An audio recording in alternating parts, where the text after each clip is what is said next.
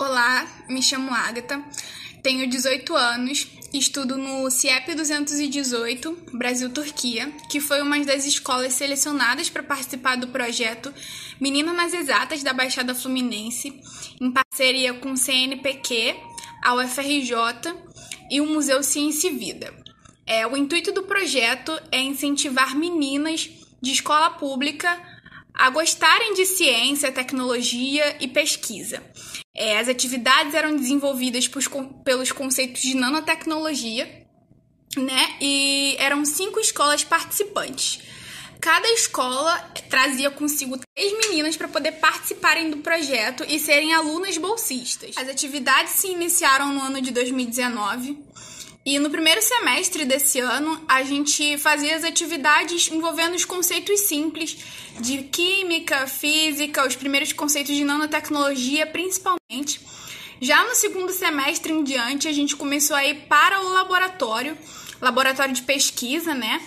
E lá a gente desenvolvia é, experimentos voltados para nanopartícula de prata, é, sulfato de cobre, entre outros.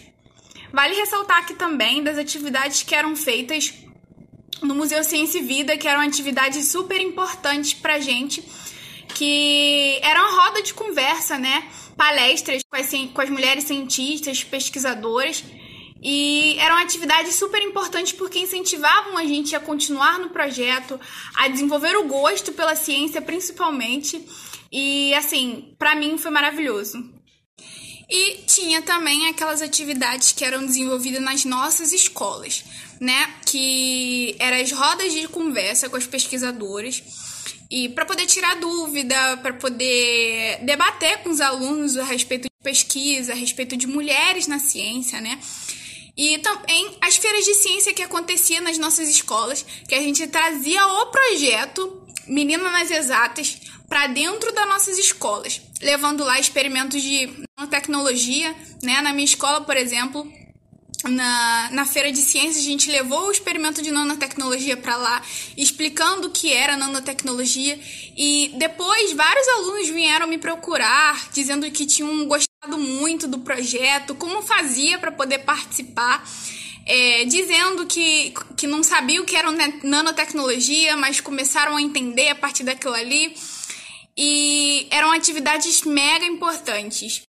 Esse projeto ele foi muito importante para mim porque ele me fez entender que ciência, que pesquisa não é só coisa para homem.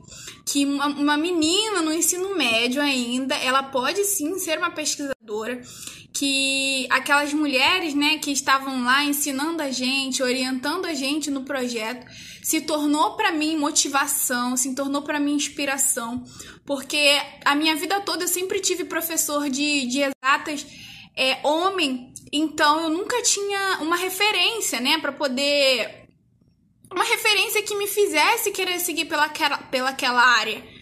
Mas depois que eu comecei a participar do projeto, comecei a conhecer mulheres incríveis que faziam pesquisa, que desenvolviam grandes projetos de pesquisa, e aquilo ali me incentivou e vem me incentivando até hoje, que ser pesquisadora se tornou o meu maior sonho.